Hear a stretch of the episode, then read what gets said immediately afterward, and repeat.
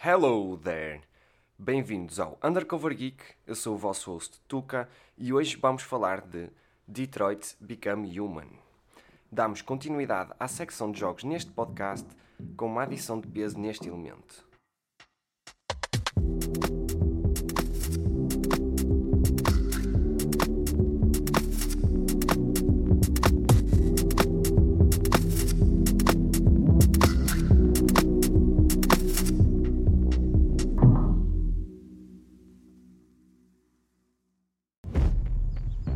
And more androids show signs of deviancy. There are millions in circulation. If they become unstable, the consequences will be disastrous. My name is Kara. This is where it all began. The world's forge. And it will all end.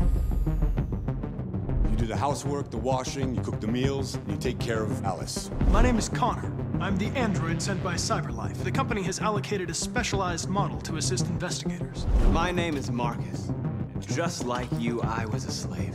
Thank you, Marcus.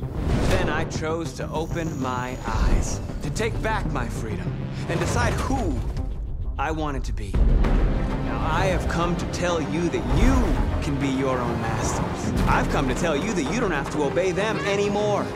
Ao falar de Detroit Become Human, torna-se necessário falar de Quantic Dream, desenvolvedora reconhecida pela sua capacidade única de storytelling personalizada ao tipo de carácter de jogador.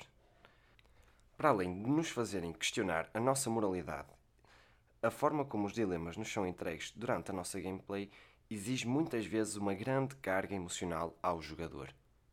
Estas características distanciam a Quantic Dream de outros publishers como Telltale Games, devido ao impacto real causado pelas nossas decisões, não desvalorizando quase nenhuma opção feita pelo jogador ao longo da gameplay.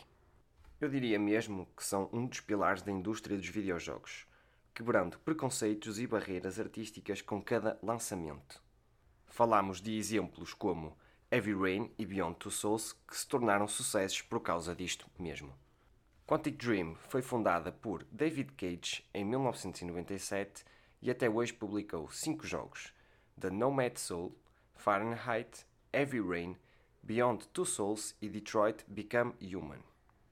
É de valorizar a pequena porção de projetos numa era em que a procura de entretenimento interativo atinge picos nunca antes vistos, mostrando o empenho entregue a cada um deles e a necessidade de procura do aperfeiçoamento. Já em relação a Detroit Become Human, falamos numa história centrada num ambiente futurista no ano 2038, onde a tecnologia atinge um nível de progresso muito elevado e onde se torna possível o acesso a um Android humanoide pelo mesmo preço de um smartphone. Estes androides são capazes de realizar quase todas as tarefas que um ser humano pode ter, desde tarefas como lavar a louça até detetives de investigação criminal com um alto poderio de análise, racionalização e poder de decisão. Durante toda a gameplay, jogamos como estes androides e enfrentamos os dilemas dos mesmos. No primeiro impacto com o jogo, somos postos no lugar de Connor, um detetive como aquele que já tinha referido. Somos expostos a uma situação de reféns na qual somos responsáveis por desarmar e salvar uma criança ameaçada por outro androide. O jogo anda à volta de situações semelhantes onde androides saem da programação original para passarem a ter o que parecem ser emoções humanas. O objetivo passa por perceber a origem destes divergentes e posteriormente entender se estes merecem direitos humanos ou não. São estabelecidos vários paralelismos com o evolucionismo e daqui nasce a complexidade da história deste jogo, fazendo-nos questionar o que é que é um ser humano, o que é um sentimento e quem merece o direito à liberdade, entre outras. Connor estabelece uma relação com o detetive Hank Anderson, que no passado obteve grande sucesso na sua profissão, mas que, com o tempo, foi perdendo alguma fugacidade devido a problemas emocionais na sua vida. Para além de Connor, acompanhamos a história de Kara, uma androide desenhada para os trabalhos repetitivos diários de uma casa, que se depara com uma situação de um agregado familiar decadente. Ela é adquirida por Todd Williams, um pai que é toxicodependente com vários problemas de raiva. Cara é introduzida em casa de Todd e rapidamente desenvolve uma relação com Alice, a filha de Todd. Por fim, mas não menos importante, temos Marcus, um androide desenvolvido com a intenção de prestar cuidados a pessoas mais debilitadas. O seu dono, Carl Manfred, encaixa neste perfil e é caracterizado por ser um artista liberal mundialmente famoso. Devido a isto, permite que Marcus se expresse e impulsiona muito o desenvolvimento da personagem. Sendo cuidado por Marcus, Carl trata-o como um filho, cuidando também dele. Estas relações estabelecidas durante o jogo são determinantes para o fim do mesmo, visto são elas que definem um dos 85 fins possíveis.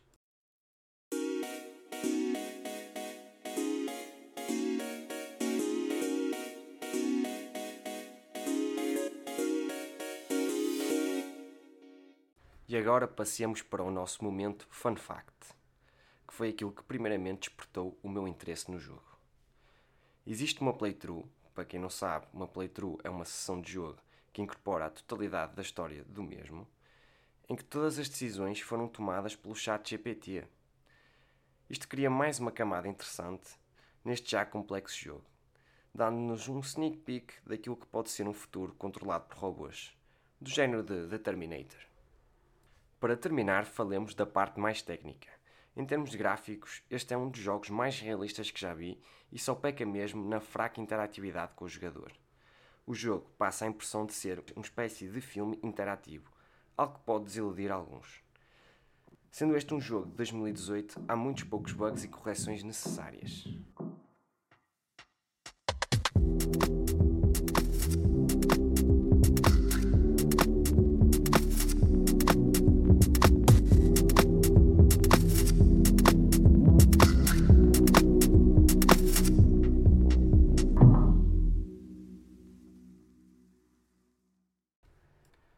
Terminamos assim mais um episódio do Undercover Geek.